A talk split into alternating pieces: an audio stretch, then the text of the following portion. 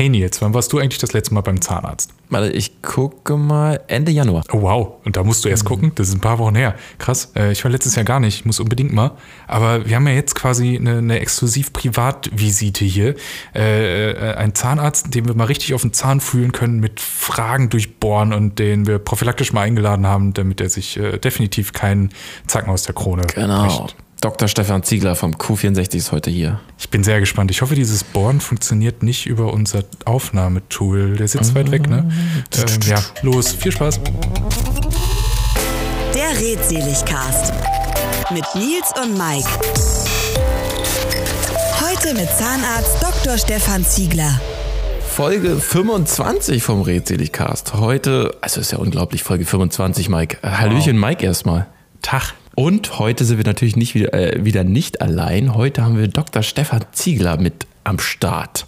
Hallöchen. Hallo, hallo. Ja. Und Sie sind Zahnarzt. Und Ja. Wir wollen uns heute mal über den Beruf äh, Zahnarzt unterhalten und natürlich auch über die alltäglichen äh, Aufgaben, Probleme, gerade in Corona. Und auch über die sehr moderne Zahnarztpraxis Q64. Ist das richtig ausgesprochen? Ah, das ist richtig, ja. Kommt Das ist richtig. Potsdam 64, so ein bisschen. Und womit fangen wir an? Äh, wie sah denn heute der heutige Mittwoch bei Ihnen bis jetzt aus? Was haben Sie heute getan? Was waren so Ihre Daily Business äh, Aufgaben? Ich habe Patiententage und habe Bürotage und wir können uns heute deshalb unterhalten, weil ich einen Bürotag habe. Also habe ich Büro gemacht, E-Mails beantwortet und äh, äh, Fachzeitschriften durchgeguckt und äh, kleines Meeting gehabt. Äh, sonst keine Patienten heute. Meeting, ja, das wird dann wahrscheinlich auch digital abgelaufen sein. Denke ich mal. Ja. Wir haben auch größere Meetingräume mit Viruskiller, Luftreinigungsmaschinen und Maske und Abstand. Damit kann man sich auch schon hier treffen. Oh, das klingt alles auch ein bisschen belastend, oder? Also ich Ja, glaube ist auch gerade die, die ja. Zahnarztmedizintechnik war auch, äh, ist oder ist jetzt immer noch ein Industriezweig, der von Kommunikation und Weiterentwicklung gelebt hat, denke ich mal, ne? Und von vielen Tagungen. Ja, Wo man dann natürlich- würde ich ja nicht als Industriezweig bezeichnen, aber das, äh, das Corona ist schon etwas, was äh, hier doch richtig äh, reinhaut, weil der, der Kontakt mit den Patienten ist halt naturgemäß sehr, sehr eng. Ja? Das äh, geht jetzt eben nur so, äh, dass, dass der Zahnarzt immer eine FFP2-Maske trägt. Und äh, das ist nicht durchgängig äh, angenehm für die Zahnärzte, weil diese Masken lassen halt noch weniger Luft durch. Man muss stärker dagegen atmen, was dazu führt, dass meistens Brillen gerne beschlagen. Ja, man Dann muss man eine Atmerwinderlösung haben und das kennen Sie auch, ja. Also das ist immer Käse. Und ähm, da habe ich eine Lupenbrille, da kann man das so tricksen, dass die nicht beschlägt. Ähm, der Patient kriegt dann, äh, damit man, der kann natürlich keine Maske tragen bei der Behandlung. Ja, Schwer. deshalb gibt es da immer vorab eine desinfizierende Mundspüllösung, die man eine Weile im Mund behalten, eigentlich auch noch gurgeln soll damit. Und dann ist die Aerosolgefahr weitgehend gebannt. Krass, die hatte ich beim, ich war im Januar, Anfang Januar bei meiner Zahnprophylaxe und da hatte ich keine Mundspülung bekommen bei meinem Zahnarzt. Sehr nachlässig. Aber doch alles gut. Ich wurde auch schon getestet. Äh, wurden Ja. Mitarbeiter von äh, Ihnen auch schon äh, geimpft? Gibt's schon? Äh, nein, noch nicht, aber wir haben tatsächlich für ganz viele Mitarbeiter jetzt Impftermine, auch für mich, Ah, in sehr der gut. nächsten Woche. Da geht's los. Oh. oh, und welcher Impfstoff ist Ja, gerade? der nicht ganz so beliebte AstraZeneca-Impfstoff ist das, ähm, den man bei den älteren Herrschaften nicht verimpfen kann, weil er dafür nicht zugelassen ist. So wird er jetzt hier an die Mediziner erstmal weitergereicht und äh, der ist auch nicht so schlecht wie sein Ruf. Also ich denke, das kann man schon einen guten Gewissens machen und auch empfehlen. Was hat der für eine Erfolgsquote? Ja, da wird so ein bisschen äh, rumgeeiert immer.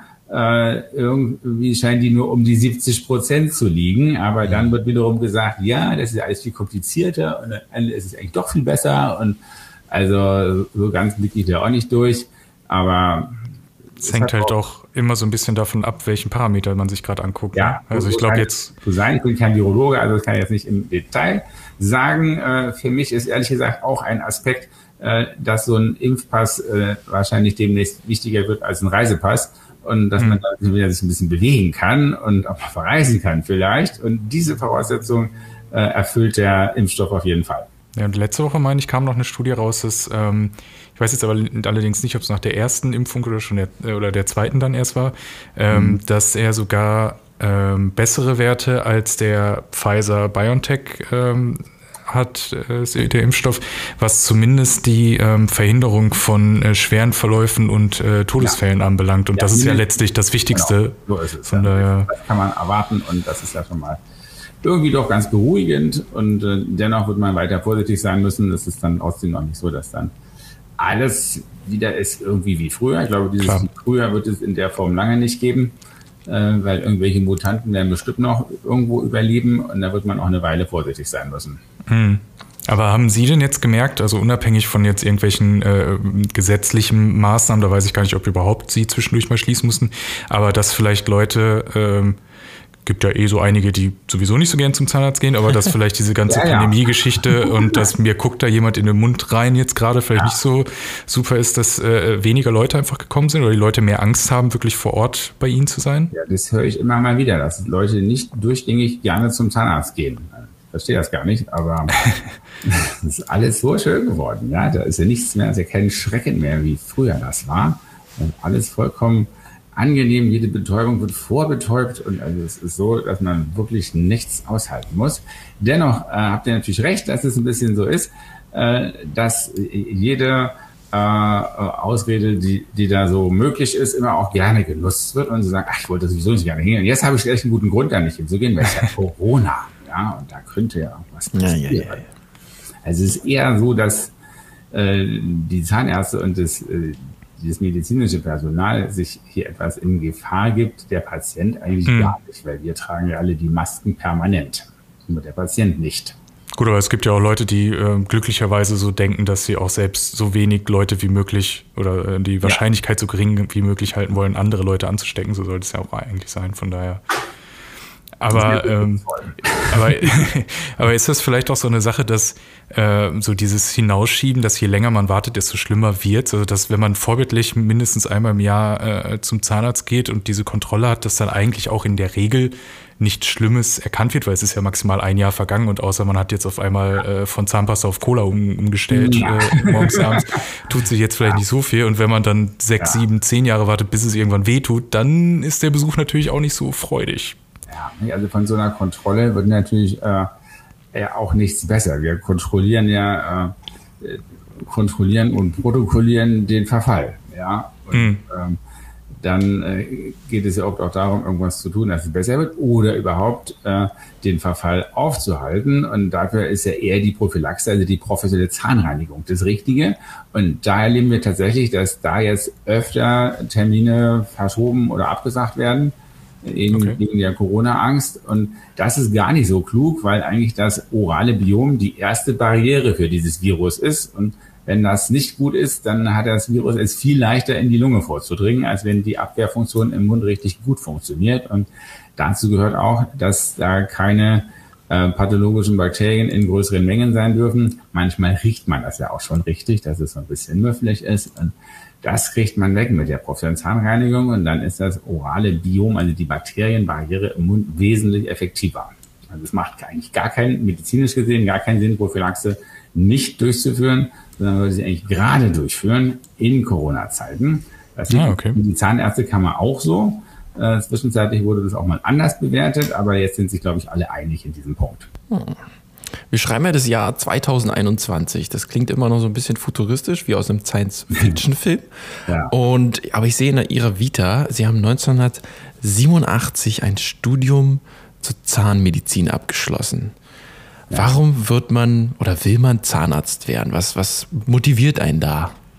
Warum also hat man da Lust drauf? Ähm, ähm, schon hatte diesen Wunsch nicht äh, schon im Kindergarten oder in der Schule oder von den Eltern irgendwie äh, mitgebracht bekommen, sondern äh, hatte selber nicht so gute Zähne und habe eigentlich eher vorgehabt, äh, so ein ähm, Art Daniel Düsentrieb Unternehmer und Erfinder sowas zu werden. Ja. Das hat mich, hatte auch einen Physikleistungskurs und habe dann vorgerichtlich angefangen, Maschinenbau zu studieren. Und da habe ich dann erst gemerkt, ja, eigentlich ist das nicht meins so wirklich. Und dann habe ich relativ viel Zeit mit meinem Zahnarzt verbracht, wegen der schlechten eigenen Zähne. Mhm. Und äh, der hatte witzigerweise auch Maschinenbau studiert, kam da so im Gespräch raus und hat gedacht, Mensch, ja, vielleicht ist ja für dich auch was, kannst du mal hier einen Tag irgendwie hospitieren. Und gesagt, getan. Es war total cool bei dem. Der war erstens ein cooler Typ, aber er hatte auch äh, äh, noch witzige Sachen, die heute gar nicht mehr so gehen. Ein, ein Papagei im Sprechzimmer, der dann, die dann so nachgemacht hat. Das war voll, voll witzig für mich damals. Da dachte ich, boah, das ist ein cooles Arbeiten hier und, und auch abwechslungsreich. Und ich war immer auch so ein bisschen so ein Bastler. Und basteln kann man ja sowohl an Zahnrädern wie auch an Zähnen. Das ist ja dieselbe Fähigkeit. Mhm. Und gesagt, das kann ich eigentlich ganz gut. Dann probiere ich das doch mal. Habe mich dann beworben und Glück gehabt, es gab da so ein leistungsgesteuertes Losverfahren, hatte ich so eine Chance von 1 zu 5 und es hat gleich geklappt. Gedacht, okay. Wow, ein Wink des Schicksals muss man machen. Und das war auch absolut das Richtige für mich. Wobei ich sagen muss, ich hatte es mir ein bisschen einfacher vorgestellt. so äh, 32 Zähne, da kann ja nicht so schwierig sein eigentlich. und ähm, so bin ich da etwas rangegangen. Es hat sich dann sehr gewandelt und inzwischen habe ich großen Respekt äh, vor den vielen Disziplinen, die dann auch mit äh, zu und reinarbeiten und mit dazugehören. Und mhm. das hat sich ja sehr, sehr, sehr geändert. Und aber das merkt man erst so mittendrin. Aber im Grunde hat es die Sache auch eher nur noch spannender gemacht. Im Studium behandelt man sich dann auch so ein bisschen gegenseitig. Und das war immer. Ach, echt? ja, ja, das fängt so an. Das ist auch richtig, dass man, dass man den Kollegen in den Mund guckt, bis man okay. das dann abmacht und so. Einen Befund aufnimmt. Und da konnte man echt sehen, welcher Kommilitone Zahnarzteltern hatte. Oh. und leider konnte man auch sehen, dass ich keine hatte. Ich hatte 13 Amalgamfüllungen im Mund und die anderen hatten fast gar keine KS oder nur so ein kleine Gold-Inlays. Ja? Das waren die Zahnarztbilder. Mhm. Und da habe ich gedacht, hey, das kann eigentlich nicht sein. Ja, also meine Eltern waren jetzt nicht asozial. Äh, die, die haben schon Mühe gegeben, mir Zähneputzen nahezubringen und auch nicht so eine ganz ungesunde Ernährung, ähm, wobei man als Teenager natürlich da nicht unbedingt drauf hört, aber ja klar. Ähm, aber es schleift dann nach hinten raus so ein bisschen, ne? Ja, ich, ja, so kenne das, ja. Stimmt. Jedenfalls äh, ja, wow, da muss also doch Möglichkeiten geben, was, was Zahnärzte für ihre Kinder tun können, was äh, meine Eltern nicht äh, tun konnten oder nicht getan haben. Und das geht halt in den Bereich der Prophylaxe, was man alles machen kann. Und da haben wir jetzt sehr viel später draus so ein Prophylaxeprogramm gemacht, wo wir auch mal so mehr experimentell das mal umgedreht haben. Das ist eine ganz interessante Geschichte. Habe ich noch selten drüber äh, erzählt. Ähm, wo wir mal für eine kleine Gruppe, also für 100 Kinder, äh, gesagt haben, wir machen das mal andersrum, als es sonst ist. Normalerweise verdient der Zahnarzt ja am meisten Geld, wenn die Zähne richtig doll kaputt sind. Und äh, schöner wäre es ja eigentlich für das äh, Gesunderhalten der Zähne Geld zu bekommen. So haben wir das mhm. mal gemacht, mit auch einer Strafe für, für uns eingebaut, wenn wir nicht erfolgreich sind. Und okay. dann haben wir dann auch alles gegeben. Also die, die haben einen festen Beitrag bezahlt, der sich nur am Tagesrisiko orientiert hat. Das kann man relativ leicht messen. Und also es kostet irgendwas zwischen 10 und 25 Euro im Monat. Aber alles, was dann da äh, an, an etwa Füllungen oder Kinderkronen oder sonst was äh, kommen konnte, war dann unser Schaden und nicht der Schaden der ah, Eltern okay. des Kindes. Also mhm. und natürlich waren die Prophylaxeintervalle auch enger und wir haben dann alles gegeben und haben das auch dann, manchmal machen Kinder ganz gut mit, da kann man die Intervalle auch ein bisschen länger machen, manchmal ist es eben nicht so, dann müssen sie öfter kommen und die, die dran geblieben sind und das gemacht haben, haben auch tatsächlich also fast keine KS bekommen. Und wenn, haben wir sie so rechtzeitig entdeckt, dass da äh, nur winzige Füllungen notwendig waren. Und es war schon eine, eine sehr spannende Sache. Es hat sich finanziell nicht so wirklich gerechnet, leider, aber das war einfach mal was Schönes, um das auszuprobieren. Aber würden die, die das ist natürlich, was wir da gelernt haben, in unsere normale Prophylaxe ein, die die ja. Kinder jetzt auch ganz normal äh, nach der Gebührenordnung berechnet bekommen können und das äh, bringt auch sehr gute Ergebnisse. Aber solch ein Pilotprojekt würde doch sicherlich gut bei den Krankenkassen ankommen, oder? Also das ist ja auch in deren Sinne, so ein bisschen da die ja, Kosten das, zu reduzieren. Das macht so ein bisschen das Zusatzversicherungsgeschäft kaputt. So sehen die das ja, ja, okay. Und man ja. könnte das ja auch versichern mit einer Zusatzversicherung. Aber es gibt gar kein richtiges Produkt dafür. Also schon gar nicht mit einer Garantie für KS-Freiheit. Die kann eigentlich nur der Zahnarzt geben, der es dann auch macht. Nachteil für die Patienten ist, wenn die dann irgendwie umziehen oder so, dann finden sie halt keine zweite Praxis, die das macht. Und wenn sie Berlin verlassen würden, dann, dann wäre das ein bisschen schlecht. Und mhm. das, äh, aber ich finde es immer noch spannend und ähm, ich finde das auch klingt auch gut, dass wir das nochmal äh, weiterverfolgen. Aber ist das nicht beispielsweise in Skandinavien so, dass man seine ähm, Versicherungsbeiträge oder Krankenkassenbeiträge äh, senken kann, indem man äh, zum Beispiel einmal im Jahr zum Zahnarzt geht? Oder ich weiß nicht, was für Intervalle, aber durch äh, Vorsorge oder Routineuntersuchung. Ja, also das gibt es hier ja auch, sowohl bei privaten Vollversicherungen wie auch bei privaten Zusatzversicherungen, dass da erwartet wird, dass man in bestimmten Abständen da wenigstens zur Kontrolle geht. Und sonst wird man da schlechter gestellt. Mhm. Ja, das, das gibt es in Deutschland auch, aber andersrum, da steht, dass man irgendwie einen Bonus kriegt noch, ne, dass man ja. macht und dann was Schönes dafür hat. Aber wo Sie die Kinder schon angesprochen haben und das ja. Problem, äh, die jetzt äh, zum Zähneputzen zu bringen oder auch von sehr viel schlechtem Essen, ähm, haben Sie da irgendwelche Tipps? Also ich weiß noch, dass das, was bei mir jetzt später hängen geblieben ist, wie Nils so schön gesagt hat, sich eingeschleift hat, war mal irgendwann dieser Satz von meiner Mutter. Mhm. Ähm, jedes Mal, wenn du nicht Zähne putzt, werden deine ähm, Zähne so ein ganz klein bisschen weniger weiß. Das merkt man gar nicht, aber ähm, du kriegst sie halt nie weißer. Sprich, du musst zweimal mindestens am Tag putzen, damit sie weiß bleiben. Das hat bei mir natürlich am Anfang überhaupt nicht funktioniert, aber irgendwann später, als man gemerkt hat, hm, der eine Eckzahn wird so ein bisschen dunkler, hat es dann schon zu rattern begangen. Ja, gut, heute weiß es jeder Teenager, dass man da einmal zum Bleaching gehen kann, also ja. weiß. das ist nicht mehr so ein starkes Argument, aber äh, klar ist es auch immer ein positiver kollateralen Nutzen der professionellen Zahnreinigung, dass die Zähne unvermeidlich auch ein bisschen heller werden, nicht? Das äh, mhm das sagen wir durchaus aus, wenn wir das äh, Patienten nahebringen wollen.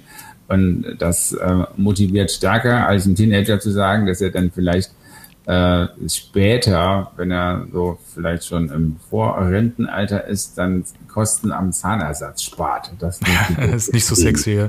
Ne? Aber gleich hellere Zähne und niemand ist so ganz sicher, dass er vielleicht doch mal ein bisschen Mundgeruch hat. Ja, das kriegt man auch sehr gut weg. Das kommt ja weiß auch nicht jeder, glaube ich, zu 90 Prozent aus dem Mund- und Rachenbereich und nur zu 10 Prozent aus dem Magen. Viele denken, es wäre umgekehrt. Das sind immer die so eine Mandelsteine, ne? Oder aus den Mandeln kommt viel äh, von den Gerüchen, oder? Weniger an den Mandeln, aber äh, die können sich halt auch entzünden und ja. die haben dann auch, das gibt auch einen ganz charakteristischen Mundgeruch, den man äh, schon von, mhm. der, von der Nase her diagnostizieren kann. Also da hat man, wenn man nicht den ganz dicken Mundschutz auf hat, dann ist es natürlich heute schwerer. Was war's von dem? Das kriegt man ja nicht richtig mit. Ja, dann ging das ein bisschen weiter mit der, mit meinem Studium. Das habe ich relativ eine, eine Regelstudienzeit zu Ende gekriegt und dann äh, guckt man halt, wo man angestellt arbeiten kann als Zahnarzt. Und da habe ich auch ein bisschen Glück gehabt, in einer sehr innovativen Praxis arbeiten zu dürfen in Berlin-Kreuzberg. Das war so eine kleine Gemeinschaftspraxis und die waren auch zwei junge Praxisinhaber, die mich da ganz gut gefördert haben, mir auch viele neue Techniken und sowas zugänglich gemacht haben. War eine Praxis, die mit von den ersten in Berlin so ein CEREC-Gerät hatte. CEREC äh, kommt von Computer Aided Design und Computer Aided Manufacturing, eine oh. Abkürzung oh. für eine Maschine, wo man nicht mehr mit der Knete Zahndefekte abformt, sondern es scannt und dann äh, mit einer entsprechenden Schleifmaschine mhm. aus einem vorgefertigten Keramikblock, der auch ziemlich genau Schmelzhärte hat, dann ein passendes Ersatzteilchen, ein Inlay, eine Krone oder eine Teilkrone herstellen kann und in derselben Sitzung einsetzen. Das ist eine sehr coole Sache. Das war damals total neu und ähm, hat auch noch nicht durchgängig gut funktioniert. Die Maschine konnte bestimmte Formen noch gar nicht und äh, da musste man darauf achten, was für ein Defekt das eigentlich ist. Inzwischen ist sie richtig gut und, und kann jede Art von Defekt machen und das ist etwas, was ich auch da früh kennengelernt habe und dann weiterverfolgen konnte. Und dann überlegt man sich als Zahnarzt, äh, lässt man sich nieder und wo lässt man sich nieder? Heute ist irgendwie das mittlerweile so, dass äh, nur noch so die Hälfte ungefähr von einem Studiengang sich niederlässt. Das war damals eher äh, ungewöhnlich, sich nicht niederzulassen. Also heißt eine eigene Praxis. Eine eigene Praxis heißt niederlassen, okay. ja. Und äh, ich habe da mal mich ein ganzes Wochenende eingeschlossen, eine, einen Stadtplan von, von Berlin an die Wand getackert und äh, das ist ja schon ein paar Jahre her und äh, war das noch nicht so digital und da habe ich für, für jede Praxis, also Branchenbuch genommen, für jede Praxis ein Stecknadel reingesteckt und für Praxen, die ich wusste, die ein bisschen innovativer sind und ernstzunehmende, Wettbewerber eine Stecknadel mit einem roten Kopf reingemacht. Dann hatte ich dann nach einem Wochenende einen kompletten Überblick über die äh, zweieinhalbtausend Zahnarztpraxen in West-Berlin, die es wow. damals gab.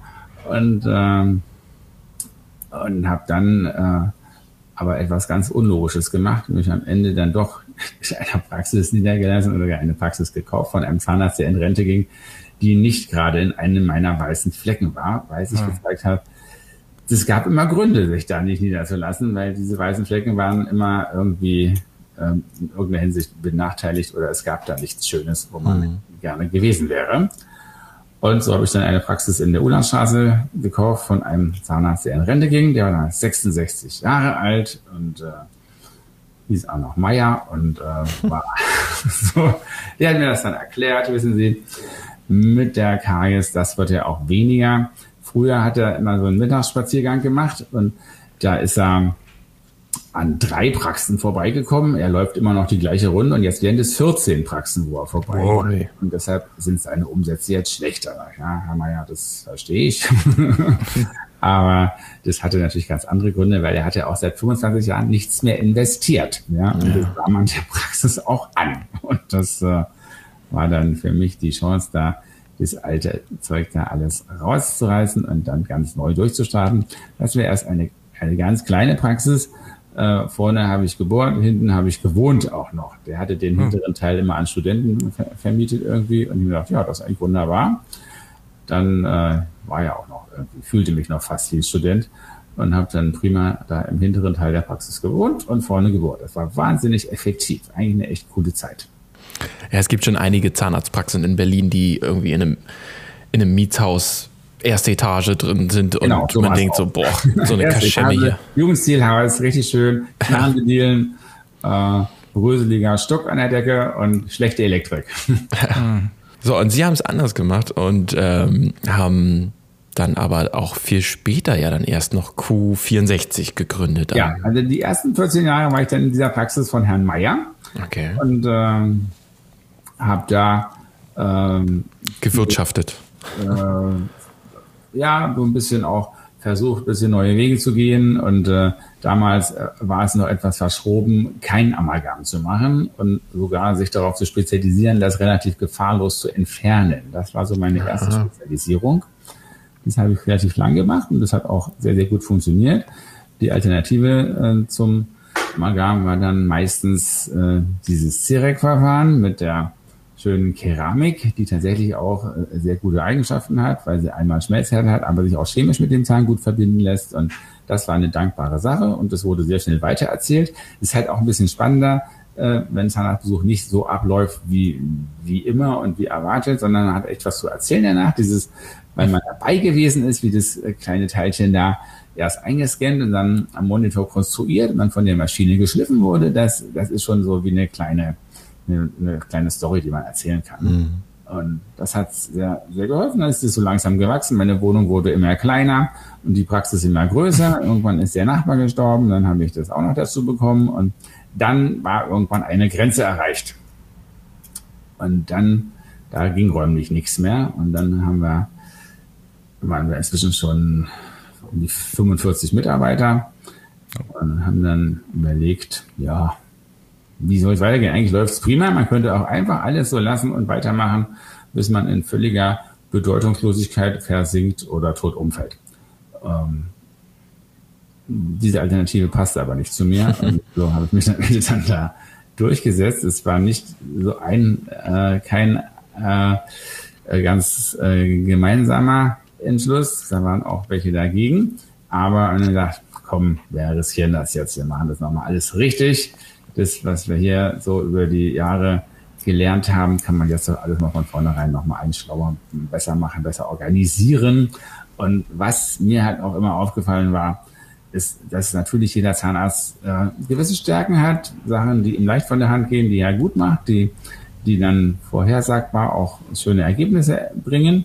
Und Sachen, die muss man so eben auch machen, macht man aber eigentlich ungern. Ja? Hm. Und, äh, da hat man so ein inneres Augenrollen und denkt dann, oh, muss ich das machen, ja? Und Zum Beispiel? Eigentlich muss man das nicht machen. und dann habe ich systematisch aufgehört, Sachen zu machen, die ich nicht richtig gerne mache und die nicht richtig in meiner Kernkompetenz liegen. Ich habe nur so ein Beispiel zu bringen. Äh, ich habe da auch Weisheitszähne raus operiert in der kleinen Praxis. Das muss man halt auch, muss man können als Zahnarzt. Ja, den Anspruch, auch guter Zahnarzt zu sein und habe mich manchmal eine Stunde abgemüht, so einen weißer Zahn rauszukriegen. Und das da habe ich ganz schön geschwitzt, ehrlich gesagt. Der Patient mhm. wahrscheinlich auch. Und, äh, und Sie müssen, oder ihr müsst wissen, äh, die Wundheilungsdauer ist immer ein bisschen proportional zur OP-Dauer. Das oh. ist ein echtes Lose-Lose-System. Äh, der Patient hatte eine längere Wundheilung. Äh, ich habe schlecht Geld verdient oder ja keins eigentlich, weil es viel zu lange gedauert hat. Und die Gebühr orientiert sich ja nicht an der Zeit, die es braucht.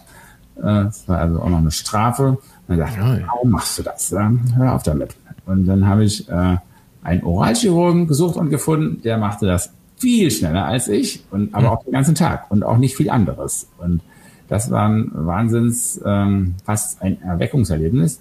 Der hat die Weisheitszähne in zehn Minuten rausgemacht. Oh, wow. Ich, äh, knack, knack, knack. Wahnsinn, ja. Bei mir hat es auch ganz kurz gedauert. Aber auch gerechterweise, ja. das, das, machen wir jetzt mal so weiter. So habe ich dann, also mit, mit, mit Kindern, also es gibt Kinder, die kann jeder gut, das ist einfach, aber so ein bisschen schwierigere Kinder, die nicht gleich den Mund aufmachen, ist schon mhm. hat mich einfach genervt. Ja, ich war dann, äh, das hat man wahrscheinlich auch angemerkt und äh, dann war ich dann nicht richtig gut drin. Habe ich eine Kinderzahnärztin gesucht und gefunden und dann äh, kam noch ein, ein Spezialist für, für Zahnfleisch äh, und Implantatgeschichten dazu, im Master of Science Parodontologie. Das ist so das, das Höchste, was man in, in der Wissenschaft, äh, was Zahnfleischerkrankungen angeht. Also sind jetzt nicht nur so irgendwas wie Herpes gemeint und so, sondern vor allem die Parodontitis und Parodontose und was äh, mit diesem äh, Erkrankungskreis alles zusammenhängt, aber auch Zahnfleischrückgang oder Rezessionen, wie wir es nennen. Das kann man auch chirurgisch wieder decken und wieder schön machen und es sieht ja manchmal ganz fies aus, wenn die Zähne so lang werden. Und da kann man einiges tun, was ich im Studium auch alles noch gar nicht so gelernt hatte. Das gab es da noch gar nicht so richtig. Mhm. Das meinte ich mit den 32 Zähne. So einfach war es dann eben doch nicht, weil so viele Sachen dazugekommen sind. Es ist auch gleichzeitig hochspannend, äh, weil es sind andere Bakterien, die den Zahnhalter kaputt machen, als die, die die Karies auslösen. Und da hat man also noch ein, ein weiteres Risiko. Und ähm, mit dem, ich weiß nicht, wie alt ihr seid, aber ich kann euch verraten, wenn ihr ähm, das 40. Lebensjahr überschreitet, dann noch nicht. Mehr noch nicht. Dann mehr Zähne verloren durch die Parodontitis als okay. durch die Karies. Ja, das ist so der, der Wendepunkt. Okay. Aber auch da kann man einiges tun und das ist ähm, auch echt eine, eine spannende Geschichte. Aber was kann man denn vor allen Dingen dagegen tun? Also wir jetzt als normale äh, Leute, also klar, äh, man kann immer mal zum Zahnarzt gehen oder sollte es vor allen Dingen machen, um äh, einfach äh, Untersuchungen zu machen, Zahnreinigung, wie auch immer. Aber jetzt im Alltag ähm, zum Beispiel, ich bin irgendwann umgestiegen auf eine elektrische Zahnbürste und war so irritiert, dass äh, die Hersteller gesagt haben, es reichen jetzt nur noch zwei Minuten, die Zähne zu putzen, weil, weil die effektiver putzt und runder, runder Bürstenkopf und äh, neun von zehn Zahnarztfrauen empfindet. ähm, aber ist es immer noch dieses klassische, man sollte morgens und abends x Minuten putzen, sollte man äh, nach dem Mittagessen putzen? Ähm, reicht es? Äh, nihiliert quasi dieses Putzen alles, was man gegessen hat, oder kommt es auch auf die Ernährung an? Oh ja, ähm, das kommt natürlich sehr darauf an. Also alle, alle Süßkram und klebrige Sachen, die noch länger verweilen, sind besonders schädlich. Mhm. Äh, aber es gibt auch eine interessante äh, Geschichte. Äh, was ist schlimmer, eine Schokolade essen oder eine Zitrusfrucht, also eine Zitrone? Nee, wenn Sie schon so fragen, ist es die Zitrone. Zitrone ist tatsächlich schlimmer, ja. Die macht Säure. Noch, weil sie so eine starke Säure noch drin hat und alle Zitrusfrüchte haben Säuren drin. Und das ist ein echter Zielkonflikt zwischen der allgemein gesunden Ernährung und der zahngesunden Ernährung, hm. der nicht so durchgängig bekannt ist.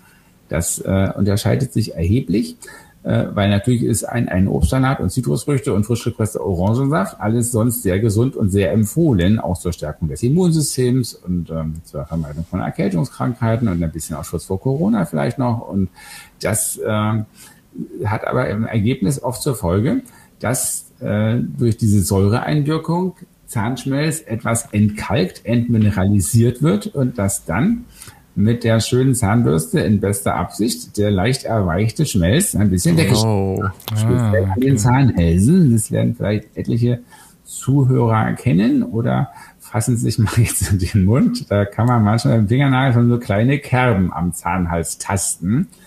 Und das ist ein typischer Defekt, so ein kleiner kaltförmiger Defekt, der durch Säuren entsteht und durch ungünstige Ernährung. Daraus hat sich dann, wurden dann Studien gemacht, ist es, äh, kann man das vermeiden, indem man nicht gleich die Zähne putzt, äh, sondern Ach, wurde die These äh, aufgestellt, man muss eine Stunde warten nach dem Genuss von Zitrusfrüchten und ähnlichen Säuren und dann erst die Zähne putzen. Das ist aber weltfremd, weil wenn man abends ähm, vor dem Schlafen gehen, dann äh, die Zähne nicht putzt, dann gibt es keine Stunde später, wo man nochmal putzen könnte, weil dann schläft mhm. man ja schon. Und dann heißt es gar nicht putzen. Dann wurde eine zweite Studie gemacht. Was ist schlimmer? Nach den Zitrusfrüchten äh, sofort putzen oder gar nicht putzen? Da war dann gar nicht putzen doch schlimmer. Okay. Also, das ist also eine Krux. Also die Empfehlung ist eigentlich, äh, die Säure so schnell wie möglich neutralisieren. Wasser, Milch wäre theoretisch auch sehr gut. Ob das jetzt äh, eher ein Lebensmittel für kleine Kühe oder für Menschen ist, ist eine andere Frage. Äh, aber von Kalzium und Phosphat, was in der Milch drin ist, ist für die Zähne zumindest gut. Man müsste sie ja nicht runterschlucken. Bei uns hat sich tatsächlich irgendwie eingebürgert, dass wir versuchen, eine halbe Stunde bevor wir abends ins Bad gehen, äh, nichts mehr außer Wasser zu uns zu nehmen. Ja, das ist sehr schlau. Trinken wir oder so oder so, ich schaue mir gerade auf der Webseite von euch, also vom Q64, die, da sehe ich diesen, diesen langen Gang und der sieht ja nicht, man muss sagen, er sieht ja ein bisschen aus wie ein äh, modernes Museum. Äh, eure Zahnarztpraxis ist eine sehr spezielle, denn sie wurde von Architekten entworfen und designt. Und allgemein ist die Philosophie, Spa trifft auf Zahnarzt oder auf ähm, ja, Dentalpraxen. Ja, Wie kam es denn dazu? Das äh, muss man auch ein, wenig ausholen. Äh, Zahnarztpraxen haben für, für viele doch immer sowas irgendwie, das fühlt sich schon blöde an, wenn man da reingeht. Es gibt so einen typischen Geruch. Oh ja. Auch dann noch die Bohrergeräusche, vielleicht von so einem Turbinenbohrer. Ja, mhm. so einen gibt es hier nicht übrigens. Äh, dann hören Sie die Geräusche nicht. Und äh, äh, für, gegen diese Gerüche kann man auch einiges tun. Die kann man beseitigen oder auch andere Sachen nehmen, die gar nicht so riechen und dieselben Zweck erfüllen. Und äh, insgesamt sollte es halt so sein, dass man sich da irgendwie ein bisschen mehr wohlfühlt und dass es nicht aussieht wie Zahnarztpraxis. Das war also die mhm. Überschrift über dem Architektenvertrag. Das darf nicht aussehen wie Zahnarztpraxis, was da gebaut wird. Muss aber natürlich eine lange Liste von Funktionalitäten erfüllen. Also es mhm, ist natürlich eine, es ist kein Museum und es sollte auch nicht wie ein Museum aussehen. Das war jetzt auch nicht der Plan. Okay. Die Architekten haben dann den Auftrag gerne genommen. Also es war jetzt auch nicht irgendwelche Architekten. Ich habe die mal kennengelernt äh, im Hotel Q am Nähe Q das passt ja. Straße. Das ist ein Hotel, was von außen sehr unscheinbar ist, von innen aber ziemlich cool designt. Das habe ich mal in irgendeiner Illustrierten gesehen. Da dachte ich, hey, muss ich mal angucken. Habe ich mit denen da verabredet. Und haben sie mir das von, vom Keller bis zum Dach gezeigt. Da sind echt eine Menge coole Ideen drin. Was mich unter anderem sehr beeindruckt hat, ist, dass äh, die da mal ein, äh, die Badewanne mal ganz anders eingesetzt haben. Nicht in der, nicht im Bad, sondern die, die Badewanne und das Bett ist da ein Möbel. Und ja. das ist schon ziemlich cool. Das ist auch jetzt noch so. Das war 2004, als ich das angeguckt habe. Und da habe ich gedacht, wow, die können echt mal so ein bisschen äh, neu denken. Und das äh, war ja eigentlich auch, was ich vorhatte, also die Zahnarztpraxis so ein bisschen neu zu erfinden und ganz anders zu machen, als man das bisher gemacht und gedacht hatte. Und aus der Zahnarztpraxis, die Zahnpraxis rauszuholen, aus dieser Horrorecke und hin zu mehr Spa, Wellness und sich da wohlfühlen, so wohlfühlen, wie man sich eben bei einem Zahnarzt wohlfühlen kann. Und da kann man doch einiges zu tun. Und das war so dann der Auftrag. Und die Architekten haben dann gesagt, fein, wir fahren jetzt erstmal gemeinsam, also die, die drei Gründer von Graft sind das, äh, wir fahren erstmal jetzt an die Ostsee und äh, machen uns mal ein paar Gedanken. Ja, prima.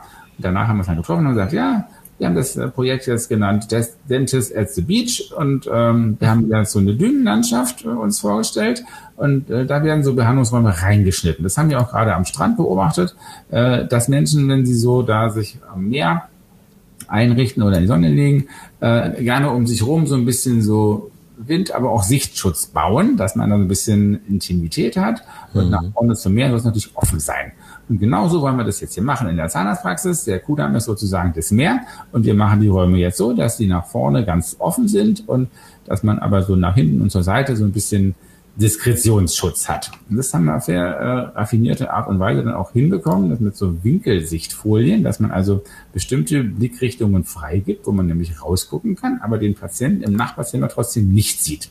Hm. Das ist echt äh, sehr cool gelöst worden. Tatsächlich ist es aber so, dass Patienten, die hier reinkommen, ich habe ab und zu mal gefragt, was, was sehen Sie denn, was seht ihr denn so hier in der Architektur? Was könnte das darstellen? Da haben die meisten gesagt, ja, oh, vielleicht so eine Art Raumschiff oder so. das habe ich auch gedacht. Das hat gar keiner gesehen, ja. Das ist aber nicht tragisch, weil auch ein Raumschiff ist gut. Das ist wenigstens was aus der Zukunft und äh, da möchten wir ja hin. Und dann haben wir gedacht, okay, es ist ein Raumschiff. Dann haben wir das mehrmals erweitert und bei der letzten Erweiterung haben wir dann in der neuen Kinderetage dann tatsächlich auch dieses, dieses äh, Space-Thema noch ein bisschen weiter nice. und um die Maske abgenommen und gezeigt, dass es wirklich ein Raumschiff ist und da erkennt man es dann auch. Sehr gut. Und vor allem sieben Tage die Woche und das ist so ein, ein starkes Verkaufsargument gegenüber anderen Zahnärzten. Ja, das, das ist so ein bisschen die, die Zahnarztpraxis vom, vom Patienten, vom Kunden her gedacht. Ja, das, äh, ich habe das sehr oft gehört früher, wie ich das noch nicht hatte, sieben Tage die Woche dass Patienten am Montag zu mir kommen und sagen, Herr Doktor, ich hatte da am Freitag schon so ein Ziehen und das hm. ging dann so rauf und runter und ja. am Samstag war das noch schlimmer, da habe ich ganz viele Schmerztabletten genommen und am Sonntag habe ich es mir ausgehalten und bin zu diesem Notdienst gegangen. Und da habe ich zwei Stunden gewartet und dann hat er mir gar nicht zugehört und hat irgendwie ganz schnell irgendwas gemacht. Ähm, ich glaube, es hat doch nicht geröntgt und so. Äh, ich glaube, es war der Zahn daneben. Und meistens ist das dann recht. Ja, das war echt nicht schön. Notdienst mag keiner so wirklich und es ist, da geht es nur darum, dass man das Wartezimmer möglichst schnell leer kriegt und, äh, und zack, zack, zack. Äh, jedenfalls war das früher so. Ich kann jetzt nicht sagen, wie es genau heute ist, aber ich schätze, es ist nicht viel anders. Mhm. Deshalb habe ich gedacht, das soll unsere Patienten hier nicht erdulden müssen. Die sollen immer hier auf einen Zahnarzt treffen, der motiviert ist. Es ist vielleicht nicht immer ihr Stammbehandler, aber immer einer, äh, der zur Praxis gehört und der äh, sehr interessiert ist daran, die Patienten hier so zu behandeln, dass, dass sie gerne wiederkommen und gut davon reden werden und sagen, hey, sogar am Sonntag haben die mir geholfen hier. Das ist dann das Ziel. Das ist ja auch ein riesiges Team. Also ich gucke mal gerade, der, allein der Teamreiter auf ähm, eurer Seite, das ist ja, ihr habt ja eine richtige Verwaltung, IT, Technik, das ist ja ein Riesenapparat. Wie viele Mitarbeiter hat Q64 gerade? Also wir haben inzwischen ja noch eine zweite Praxis in Potsdam. Aha. Äh, dort sind ungefähr 20 Mitarbeiter und am, am Kudamm sind es 185. Wow. Boah. Das ist eine. Okay. Ja, das ist eine ganz äh, eine spannende Reise äh, gewesen von ganz klein in dieser winzigen Praxis von Herrn Meyer hin zu Q64, was zunächst 1000 Quadratmeter hatte und wir jetzt zweimal erweitert haben. Inzwischen sind es 3000 Quadratmeter. Eine Etage hat ja immer 1000 Quadratmeter, das sind drei Etagen. Und das äh, geht natürlich parallel mit, mit immer mehr Mitarbeitern. Aber es führt auch dazu, dass man halt noch spezialisierter arbeiten kann, dass wir also Spezialisten haben, die richtig auf Kiefergelenkserkrankungen spezialisiert sind. Das hat man sonst überhaupt nicht. Äh, oder eben ganz besondere Zahnfleischgeschichten. Und jetzt haben wir einen äh, Kollegen, der ist äh, Arzt, Zahnarzt, dann auch noch HNO-Facharzt, was sehr spannend ist, weil das so ein angrenzendes Gebiet ist, die Kieferhöhle, mit der wir oft zu tun haben. Hm. Dann hat er auch noch die Weiterbildung ästhetisch-plastische Operationen und ist Mundkiefer-Gesichtschirurg. Ja? Und äh, das ist halt richtige Koryphäe. Mit solchen Leuten zu arbeiten, ist halt sehr, sehr spannend. Da muss man aber eine bestimmte Größe haben, dass man dann eben auch dafür die auch die genug spannende Fälle hat, wo sie auch was so richtig zu tun haben. Und wir haben noch so einen Mundkiefer-Gesichtschirurg, der hat auch fünf Ausbildungen, aber nicht HNO, sondern Dermatologie noch, also Haut. Und okay. der macht auch oder hat Fortbildungen gegeben äh, für Zahnmediziner äh, zum Thema Mundschleimhauterkrankungen. Das ist so hm. die, die Schnittmenge zwischen Haut und Zahnarzt, die Mundschleimhaut. Und da gibt es diverse Erkrankungen äh, und auch häufig äh, Allgemeinerkrankungen, die Frühzeichen im Mund haben, wo man dann da schon vorzeitig, frühzeitig gewarnt sein kann, wenn man das richtig zu lesen versteht. Also das ist auch sehr, sehr spannend. Das macht ja einfach auch Spaß, mit solchen Spezialisten und echten Experten zusammenzuarbeiten. Mhm. Und dann muss man so eine Größe haben. Also es gibt viele, die haben so, ja, dann mache ich dann noch eine Praxis irgendwie. Äh, damit besteht immer die Gefahr, dass man dann nur die, die Probleme und die Kosten verdoppelt, aber im Grunde in, in der Tiefe nichts gewonnen hat. Ja, dass man dann doch immer nur dieselben Sachen macht. Darum finde ich gerade diesen wichtig, wichtig, dass dieser Standort so groß ist, weil er damit Sachen leisten kann, die kleine Praxen so nicht können. Und das ist spannend. Und unser Standort in Potsdam gilt diese Regel natürlich auch. Es werden, jeder Zahnarzt darf bei Q64 immer nur Sachen machen, die er richtig beherrscht. Und alles, was ein anderer besser kann, wird zu einem anderen geschickt. Also wenn man das in Potsdam mhm. Nicht selber super lösen kann, dann wird er eher hier ins Mutterschiff zum Kudamm geschickt, wo ein Spezialist ist, der es richtig gut kann und den ganzen Tag macht. Das ist unser, unser Leistungsversprechen und das, da legen wir auch großen Wert drauf. Bei eurer Webseite hat man so ein bisschen den Eindruck, dass es vielleicht nur irgendwie für Privatkassenpatienten äh, das Angebot gültig ist. Wie sieht allgemein die aktuelle Lage aus? Kann, kann ich theoretisch Nein, morgen bei, bei, euch sein? Bitte? Kann ich theoretisch morgen bei euch sein als neuer ja. Patient? Ja, also weiß ich, ob das morgen was frei ist, aber wenn es was Akutes wäre mit Schmerzen, würden wir das möglich machen, dass du morgen einen Termin kriegst. Ganz okay. klar. Das muss funktionieren. Und äh, Privatkasse ist so eine Sache, wo man natürlich auch mal drüber nachdenkt. Für viele. Ärzte ist es so das höchste Ziel, äh, die Krankenkassenpatienten und die Krankenkassen an sich alle abgeben zu können. Ja, dann hat man so das Höchste erreicht. Das ist für mich nicht das Ziel. Also für mich und für uns hier ist jeder Patient, egal wie er versichert ist, man ist auch gar nicht versichert, ähm, irgendwie ein Privatpatient. Auch viele Kassenpatienten haben private Zusatzversicherungen oder äh, wissen auch, dass die Kasse eben sowieso nicht alles bezahlt, immer nur was so ausreichend notwendig und zweckmäßig ist. So ist ja die Kassendefinition. Ähm, und alles, was darüber hinausgeht und ein bisschen Zähne schön macht oder langlebiger, wird dann eben nicht bezahlt oder nur anteilig. Und das wissen sie und damit kann man gut umgehen, muss man es halt erklären, was die Kasse nicht bezahlt und was dann privat da für einen Kassenpatienten zuzuzahlen ist. Entweder hat er dann schon eine Zusatzversicherung, die das dann bezahlen, wobei die bezahlen auch nicht immer alles. Ja? Also das ist oft auch ein bisschen, ähm, manchmal gibt es ja auch echt Enttäuschungen mit diesen Zusatzversicherungen. Also die, man kann es genauso gut auch ein bisschen Geld auf die Seite legen und das für die Zusatzversicherung den Beitrag sich sparen, kommt man mhm. auch zum Ziel. Aber es ist für uns kein Ziel, irgendwie einen Kassenpatienten loszuwerden und nur noch privat zu machen. Das wollen wir nicht.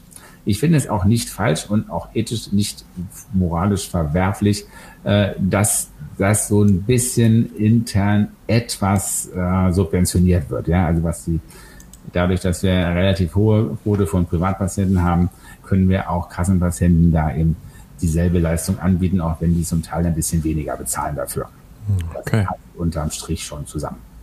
Ist das immer noch so, dass Zahnarzthelfer selten sind? Also ich sehe gerade auf eurer Seite. Wort ist schon mal gar nicht mehr. Zahnarzthelfer. ich glaube, ich habe es auf der Website gelesen. Helfer auf dem Bau, ja, der ungelernt ist. Und das ist alles andere als ungelernt. Was man früher als Zahnarzthelfer oder Helferin betitelt hat, ist heute eine zahnmedizinische Fachangestellte, ja, natürlich. die eine dreijährige Ausbildung gemacht hat. Mit Abitur ist es ein halbes Jahr kürzer. Und äh, die hat richtig was gelernt und richtig tolle Kenntnisse in allen Bereichen der Zahnmedizin. Also es ist schon wie ein kleines Studium. Zusätzlich eben auch noch das, was der Zahnarzt gar nicht lernt, äh, wie die Leistungen mit der Krankenkasse abgerechnet werden und so weiter. Das Ganze wird auch immer komplizierter. Hm. Äh, das lernen die da auch alles richtig. Und das sind hochqualifizierte Mitarbeiter, die nicht als Helfer herabgewürdigt werden dürfen.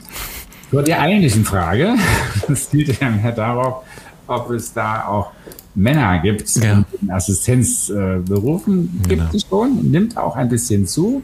Wir, wir haben hier aktuell äh, mindestens zwei männliche Azubis und, äh, und noch äh, weitere na, zwei oder drei. Also insgesamt ist es schon ein Frauenberuf, ja. Äh, ihr wisst ja nur schon, wie viele Mitarbeiter es insgesamt sind. Und bei, bei den äh, Assistenten, Assistentinnen ist schon nach wie vor so, dass äh, deutlich über 90 Prozent sind Frauen. Hm. Und es ist auch darüber hinaus so, dass auch der Zahnarztberuf selber, der früher im Westen, also ich komme aus Westberlin, ähm, typischerweise immer ein Männerberuf war, äh, sich sehr gewandelt hat und jetzt so geworden ist, wie es im Osten war. In der DDR war der Zahnarztberuf typischerweise immer ein Frauenberuf. Hm. Und äh, jetzt ist es so, dass es äh, tatsächlich sogar ein äh, erstes Semester Zahnmedizin gibt, wo gar kein Mann drin ist. Nur okay. Frauen. Und äh, sodass die Frauen sogar schon mal gesagt haben, das findet ihr aber auch doof. Dann meine Männerquote wäre schon in Ordnung. dass wir ja nicht ganz unter sich sind. Und das ist tatsächlich ein, ein Trend, der ganz äh, deutlich ist und der auch viele äh, Dinge nach sich zieht. Frauen haben natürlich irgendwann auch mal den Wunsch, Kinder zu haben und das äh, passt dann nicht gleichzeitig, sich niederzulassen mit einer eigenen Praxis und dann ist man halt eher angestellt gerne und äh, freut sich, wenn der Arbeitsplatz dann nach der Schwangerschaft auch noch da ist und äh, die Praxis auch noch ein bisschen familienfreundlich ist. Wir überlegen aktuell gerade irgendwie, wenn es irgendwie möglich ist, eine Kita zu kaufen oder eine Kita zu gründen, äh, weil unsere Mitarbeiter da immer so, so Schwierigkeiten haben, dann da irgendeinen Platz zu finden, was anscheinend echt nicht einfach ist. Also mhm. bestaunt. Ja, da muss man sich ein bisschen reinknien und so ein bisschen Vitamin also, B mit Kita-Kind, die zu verkaufen ist oder so. Sehr interessiert. Wir können noch eine erweitern oder eine neue gründen. Alles möglich. Spannend. Ähm, wir hatten schon äh, hinsichtlich der Coronavirus-Pandemie darüber gesprochen, wiefern vielleicht Leute äh, das als Ausrede nutzen.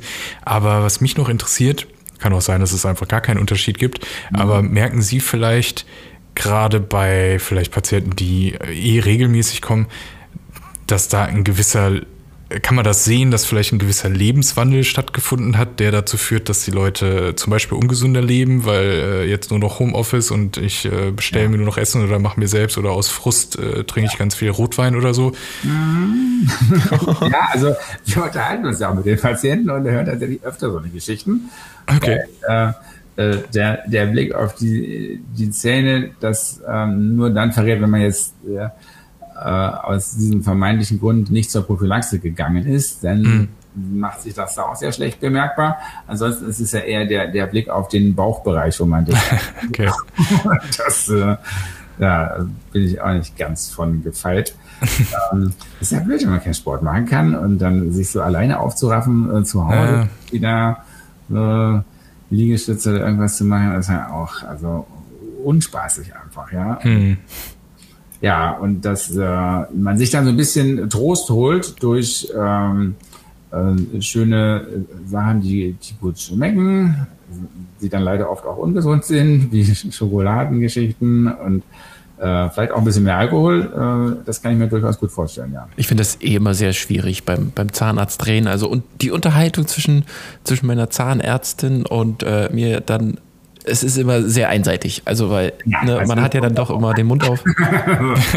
Wenn du anfangs eine Chance, äh, auf Augenhöhe und ganz normal miteinander zu reden, äh, wenn dann erst vier Hände im Mund sind und, ja. und noch eine oh. und der Absaugschlauch und ach, das ist dann ist das Gespräch tatsächlich eher ein bisschen einseitig, aber äh, das ist auch unanständig in der Situation äh, als Zahnarzt Fragen zu stellen, die der Patient äh, äh, gerne beantworten würde, aber dann nicht beantworten kann und dann ja. Merken sich die Antwort für nachher und so. Das, mhm. das macht man nicht. Das, äh, da erzähle ich lieber, was ich, was ich da mache, äh, in der Hoffnung, dass es einen irgendwie interessiert. Und oft kriege ich auch das Feedback, dass es tatsächlich auch so, so ein bisschen ist. Also ich möchte das immer wissen, wenn an mir irgendwas gemacht wird, was Total, ja. Und warum macht er das? Und ja dauert das noch und was auch wenige, ja. und so und das muss man halt erzählen auch, wenn man das ähm, eben dann mal öfter sagen muss, ja, also nur weil es der eine gefragt hat und der nächste wieder fragt, kann man sagen, komm, das habe ich ja gerade erzählt, das ähm, das gibt's nicht, muss man dann nochmal machen. Wenn dann bei Ihnen dann morgen, ich glaube, morgen war kein Bürotag, morgen war Praxistag, oder? Ja, eigentlich wäre tatsächlich, aber ähm, Ich habe übermorgen Geburtstag und da ah. oh. etwas freigenommen. Sehr schön, sehr schön. Ursprünglich wollte ich da verreisen in der Zeit, aber hm. das, das wohl doch nichts werden. Aber dann haben wir wenigstens schönes Wetter hier und dann kann ich dann nehmen wir mal an, wäre morgen zum Beispiel ein, ein Praxistag und äh, Sie schauen in Ihren Kalender und da steht dann ähm, etwas drin, was Sie sehr erfreut. Also ich würde gerne wissen, welche Tätigkeit macht Sie denn dann so oder welche Behandlung, worauf haben Sie da richtig Bock? Also ja, wo ähm, alles, was ich mache, sind tatsächlich Sachen, wo ich jetzt auch Bock drauf habe, weil ich alles andere ja abgegeben habe. Mhm.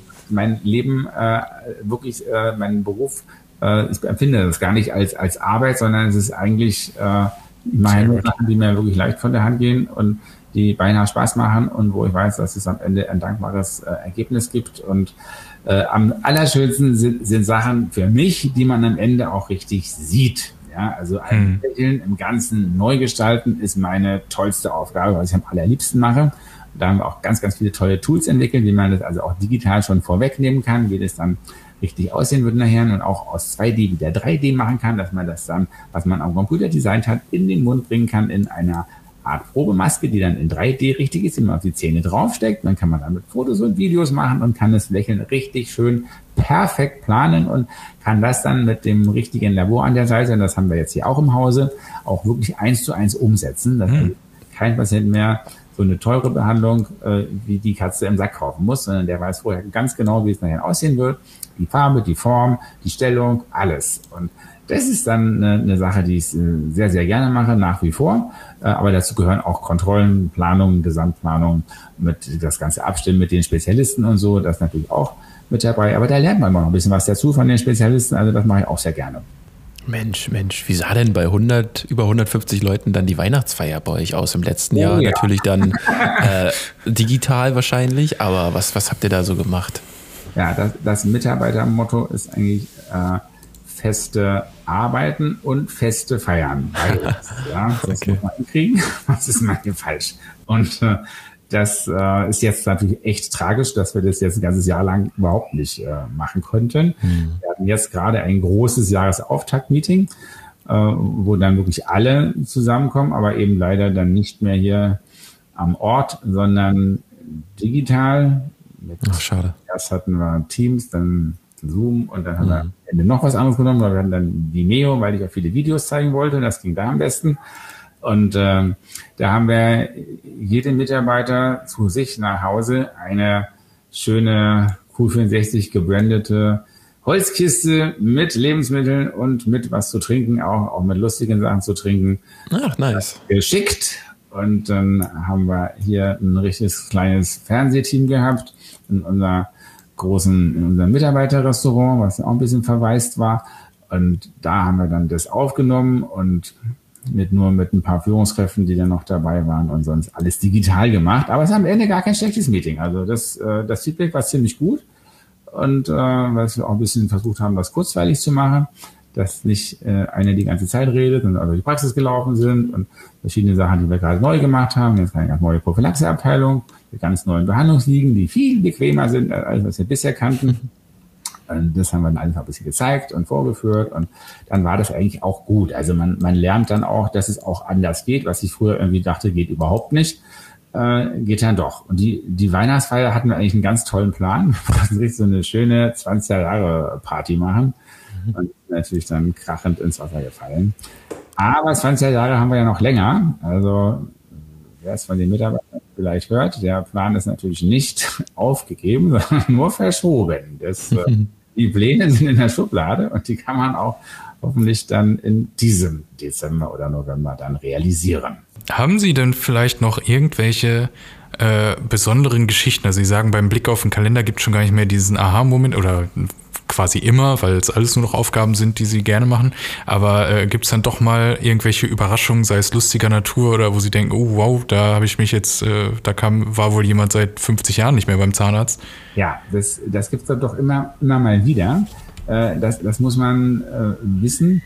Also jeder hat so eine leichte Angst, wenn er zum Zahnarzt geht. Also auch ich, wenn ich äh, zu meinen Kollegen gehe hier, äh, beobachte mich dann auch selber und merke, wie mein Puls doch ein bisschen schneller wird. Ja? Mhm. Das ist total normal und das ist in dem Sinne überhaupt kein Problem. Damit können wir super umgehen und die können wir dann bestens abholen und alles, dann geht der Puls auch wieder runter. Aber es gibt auch äh, ungefähr zehn Prozent der Bevölkerung, die haben nicht diese normale Form von Angst, sondern eine deutlich übersteigerte Angst, mehr in Richtung einer Phobie. Okay. Die ist eine wirklich übersteigerte Angst, die das Ganze als nahezu unüberwindliches Hindernis am Ende aussehen lässt. Und für diese Patienten ist es wahnsinnig schwer, zu einem Zahnarzt zu gehen.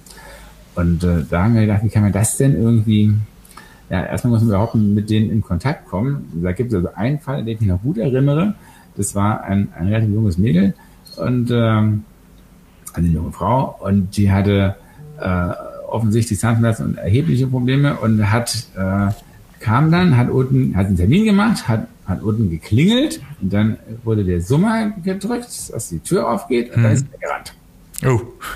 Das haben wir dann auch irgendwie einmal gesehen und ähm, ja, dann äh, hat das nächste Mal irgendwie ihr, ihr, ihr Freund den Termin gemacht und dann hat er sie wirklich an die Hand genommen und hat die hochgeschreit. Oh. Also, ja, das war wirklich nicht, nicht schön anzusehen und war so, so verängstigt und da war es schon schwierig, irgendwie ein, ein Röntgenbild zu machen. Hm. Da immer so eine Panoramaaufnahme, wo das Gerät nur einmal um den Kopf rumfährt. Oh, das ist cool.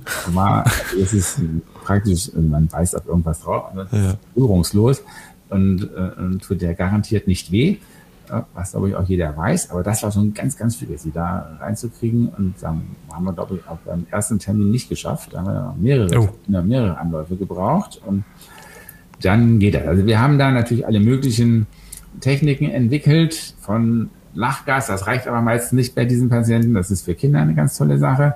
Über Dämmerschlaf, das ist schon eher eine ganz schöne Sache, aber wenn es richtig viel zu tun ist, ist auch mal eine Vollnarkose da durchaus angebracht. Und Ui. das ist auch das, was sich die meisten von denen wünschen, die mit so einer Phobie kommen und das oft dann schon zehn Jahre aufgeschoben haben.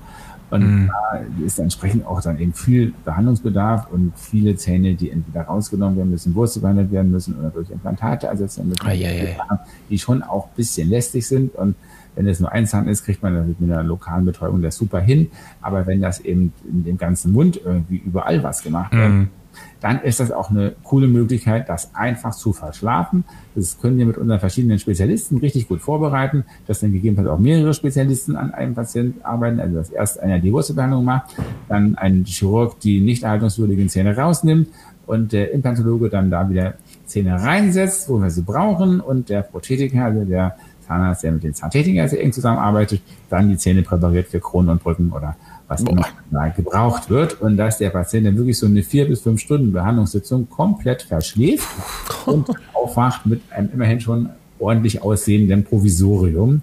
Äh, die Zahntechniker brauchen ein bisschen länger, um so äh, perfekte mhm. Vollkeramik herzustellen. Das ist dann eher eine Woche. Aber das geht dann meistens easy und es gibt einen ganz äh, interessanten Aspekt, der auch in der Literatur nicht so richtig äh, gewürdigt wird, glaube ich, soweit ich das jetzt weiß. Mhm. Äh, meine Erfahrung ist, dass von diesen Patienten, die so eine Phobie hatten und das echt lange vor sich hergeschoben haben und dann das in Vollnarkose gemacht haben, die aller, allermeisten, ich würde sagen weit über 90 Prozent, danach ganz easy zu behandeln sind. Die haben diese okay. Phobie dann nicht mehr. Ah, okay. Das fällt dann wirklich von ihnen ab und wenn dann, da ist dann erstmal eine Prophylaxe danach und dann wird dann mal irgendwann eine kleine Füllung gemacht und das war überhaupt kein Problem. Das ging also auch speziell bei dieser Patientin, die ich jetzt vor Augen habe, äh, die dann mehrmals weggelaufen ist, weil sie dachte, oh Gott, das mache ich nicht, das schaffe ich nicht. Äh, die ist jetzt äh, wunderbar, schon ein paar Jahre inzwischen hat sie schon Kinder und auch die sind sehr gut zu behandeln, weil oft ist ja auch so ein Thema, dass die, die Zahnarztangst von, von, der, von den Eltern, speziell von der Mutter auf die Kinder. Mhm. Da gibt es so richtige Klassiker dass äh, die, die Mutter dem, dem Kind ein richtig großes Geschenk verspricht, wenn es da mitmacht beim Zahn. Oh ja, kenne ich auch. Und jedes Kind weiß, großes Geschenk, großes ja. Problem. Ja, das muss also ganz fürchterlich sein. Sonst würde ich ja nicht so ein Geschenk kriegen. Und mhm. das geht voll nach hinten los. Und das muss man unbedingt vorwarnen. Solche Geschenkversprechen sind schrecklich. Ähm, man kann das umgekehrt machen, wenn das Kind den Toll mitgemacht hat. So macht der Methode nicht wenn dann, sondern nun da. Nun da du es schon mitgemacht hast, da hast du ja wirklich ein Geschenk verdient. Das machen wir gerne. Ja? Hm. Da gibt es auch von uns was Kleines und von oh. den Eltern, dann schadet es auch nicht. Dann ist es gut. Sehr gut. Und das vielleicht an alle da draußen, die Angst haben oder auch es auch einfach immer mal versäumen. Es ist ja so, ah ja, jetzt gerade ist so viel zu tun. Äh, geht zum Zahnarzt. Ich spreche auch gerade zu mir selbst so ein bisschen. Mach mal wieder. ähm, und ja, wir würden jetzt alle gern irgendwo am Kudamm sein. Ist selbst für Leute hier aus Berliner, für Nils vielleicht sogar noch näher als für mich, aber nicht immer ganz so leicht. Aber äh, besiegt eure Angst, geht hin, weil im Endeffekt ist es dann doch immer nicht so schlimm, wie man sich ausgemalt hat. Man ja. kriegt alles so hin, dass wirklich äh, der Patient nichts mehr aushalten muss. Ne? Das ist so ein Riesenunterschied auch zu früher. Mhm. Äh, wir haben auch, auch Medikamente, wo man so, also wenn es jetzt keine Vollnarkose sein muss, weil auch ganz viel zu tun ist, äh, haben wir natürlich auch, auch Tabletten, die man nehmen kann, die machen so ein wunderbares Scheißegal-Gefühl. ja, also es ist, äh, so wie eine Art Droge, aber es ist keine. Und äh, das, das macht einen so richtig so, oh, das ist mir alles egal. Ja? Und da ist man voll entspannt und selbst Patienten, die, die, es ist auch so ein, so ein äh, heißes Thema, äh, einen Würgereiz haben, der richtig übersteigert ist, selbst der geht damit oft weg. Ja, oh, okay. Würgereiz ist nichts Organisches, da ist nichts anders bei den Patienten, das spielt sich im Gehirn ab. Ne? Das ist hm, krass. Eine mentale Sache, dass man irgendetwas damit assoziiert, verbindet, was einen würgen lässt. Ah, okay. Das vergisst man mit dieser Tablette auch. Also fantastisch kann man sehr schön machen und ist noch nicht mal teuer. Und äh, damit haben wir schon äh, sehr viele Erfolge gehabt. Aber wenn es eben wirklich was Großes ist, dann ist auch unsere Empfehlung die Vollnarkose. Wir mhm. haben ein Anästhesistenteam, die äh, richtig ein, ein Profi-Anästhesist, der nichts anderes macht, und eine Anästhesieschwester oder Anästhesieassistent, der dann da auch noch dabei ist und die ganze Zeit gucken die nur, dass es den Patienten richtig gut geht während der Behandlung, wenn wir uns voll auf die Zähne konzentrieren können und auch sehr effizient äh, und äh, dann arbeiten können, dass man in wirklich kurzer mhm. Zeit da viel schafft.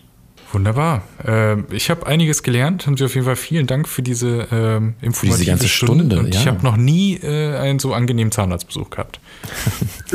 Virtuell. Das wäre mal eine Herausforderung, dass wir das hier hinkriegen. Gut, und dann euch da draußen vielen Dank fürs Zuhören. Ähm, bis zum nächsten Mal. Zahnarzt und genau, bis in zwei Wochen. Tschüss. Alle weiteren Folgen gibt es auf redseligcast.de.